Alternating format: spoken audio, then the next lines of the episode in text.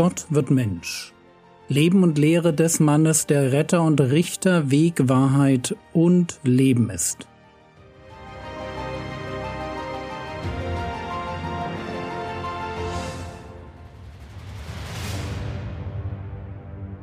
Episode 233 vom falschen Sorgen Teil 4.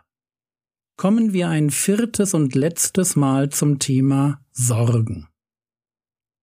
Wir sollen uns also nicht sorgen um den morgigen Tag. Da waren wir in der letzten Episode stehen geblieben. Matthäus Kapitel 6, Vers 34. So seid nun nicht besorgt um den morgigen Tag, denn der morgige Tag wird für sich selbst sorgen. Jeder Tag hat an seinem Übel genug. In meiner Betrachtung habe ich einen Vers ausgelassen nämlich den direkt davor, Vers 33, und um den soll es heute gehen.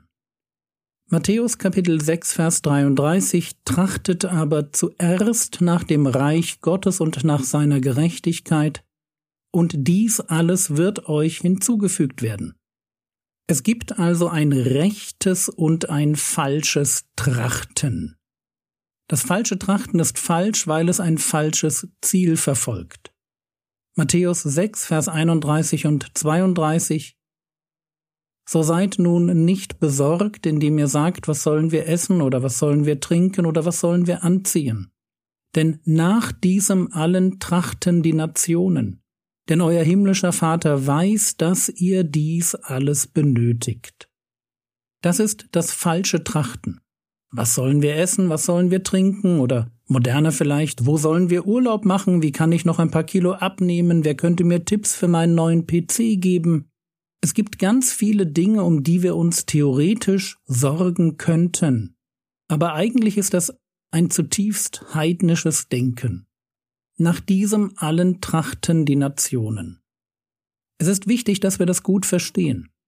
Wir haben nur eine begrenzte Kapazität. Wir können uns als Menschen nicht um alles sorgen und deshalb ist es wichtig, dass wir die richtigen Dinge auf dem Schirm haben. Die Dinge, um die es sich zu sorgen lohnt. Matthäus Kapitel 6, Vers 33 Trachtet aber zuerst nach dem Reich Gottes und nach seiner Gerechtigkeit. Und dies alles wird euch hinzugefügt werden. Merkt ihr, es gibt ein zuerst. Es gibt Dinge im Leben, da sollen wir den Fokus drauflegen. Genau genommen sind das zwei Dinge. Trachtet aber zuerst nach erstens dem Reich Gottes und nach zweitens seiner Gerechtigkeit. Wenn wir diese Priorität im Leben haben, dann folgt daraus die Verheißung, und dies alles wird euch hinzugefügt werden. Wir erinnern uns dass dies alles bezieht sich auf die Grundbedürfnisse des Lebens. Wir dürfen davon ausgehen, dass ein Leben, das sich um Gottes Reich und um Gottes Gerechtigkeit dreht, dass ein solches Leben ein von Gott gesegnetes Leben ist. Wenn es heißt, und dies alles wird euch hinzugefügt werden, dann ist klar von Gott. So eine Formulierung nennt man Passivum Divinum göttliches Passiv. Wir haben dieses Passivum Divinum schon in den Seligpreisungen kennengelernt. Beispiel Matthäus 5, Vers 4. Glückselig die Trauernden, denn sie werden getröstet werden. Hinter der Passivformulierung sie werden getröstet werden steckt die Idee von Gott. Frage, warum formuliert man so? Weil man aus einem jüdischen Hintergrund kommt und weil man auf diese Weise vermeidet, den Namen Gottes zu nennen. Dieses unpersönliche Passiv dient zur Umschreibung des Gottesnamens. Matthäus 6, Vers 33 trachtet aber zuerst nach dem Reich Gottes und nach seiner Gerechtigkeit, und dies alles wird euch hinzugefügt werden. Gott selbst will sich um unsere Bedürfnisse kümmern und uns segnen. Wenn wir zuerst nach seinem Reich und nach seiner Gerechtigkeit trachten.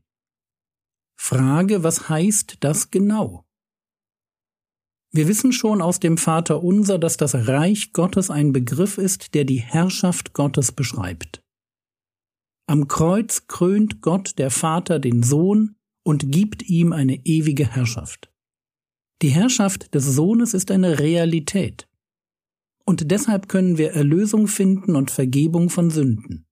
Oder mit Paulus Kolosser 1, Vers 13, denn er, und das ist Gott der Vater, denn er hat uns aus der Gewalt der dunklen Mächte gerettet und uns unter die Herrschaft seines geliebten Sohnes gestellt. Das Trachten nach dem Reich Gottes hat also damit zu tun, dass wir das Evangelium predigen, Gemeinde bauen, Mission fördern, Kontakte zu ungläubigen Menschen pflegen, Jüngerschaft betreiben, predigen, die Bibel erklären und so weiter.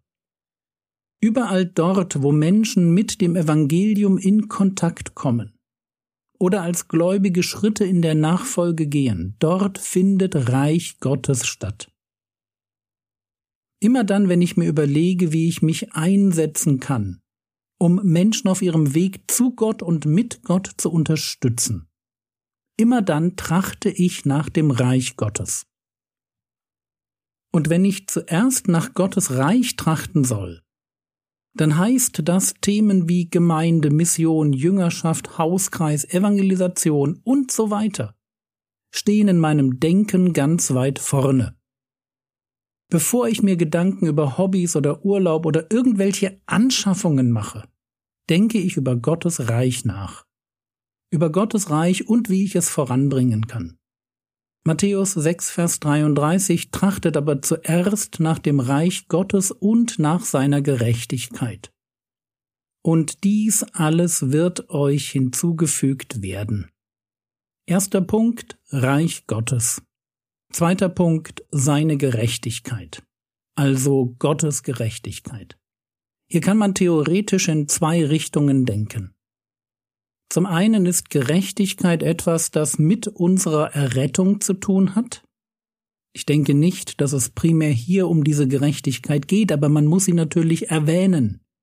Im Moment meiner Bekehrung werde ich mit dem Zitat Jesaja Mantel der Gerechtigkeit umkleidet. Gott spricht mich gerecht, weil der Herr Jesus meine Gerechtigkeit wird. Seine Gerechtigkeit wird meine Gerechtigkeit, weil er meine Ungerechtigkeit auf sich nimmt und sie am Kreuz sühnt. Wie gesagt, ich denke nicht, dass diese Form von Gerechtigkeit aus Glauben hier in Matthäus 6, Vers 33 primär im Blick ist. Auch wenn man sagen kann, es gibt im Universum keine Gerechtigkeit, die wichtiger ist. An ihr macht sich tatsächlich meine Ewigkeit fest. Aber in Matthäus Kapitel 6, Vers 33 ist Gerechtigkeit nicht Glaubensgerechtigkeit, sondern gelebte Gerechtigkeit, die sich aus der Bekehrung als Folge ergibt.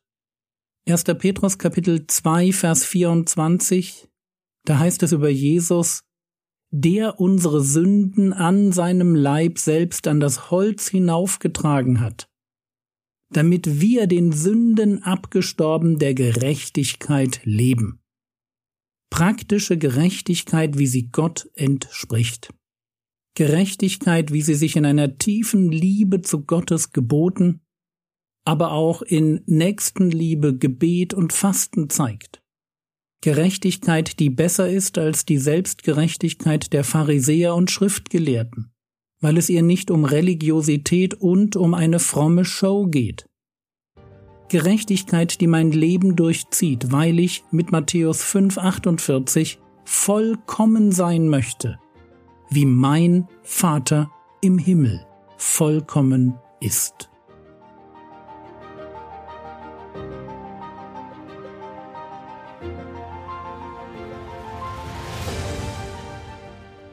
Was könntest du jetzt tun? Du könntest dich fragen, welchen Stellenwert in deinen Prioritäten das Reich Gottes und die Gerechtigkeit Gottes haben. Woran machst du deine Beurteilung fest? Das war's für heute. Es gibt von Frogwords eine App.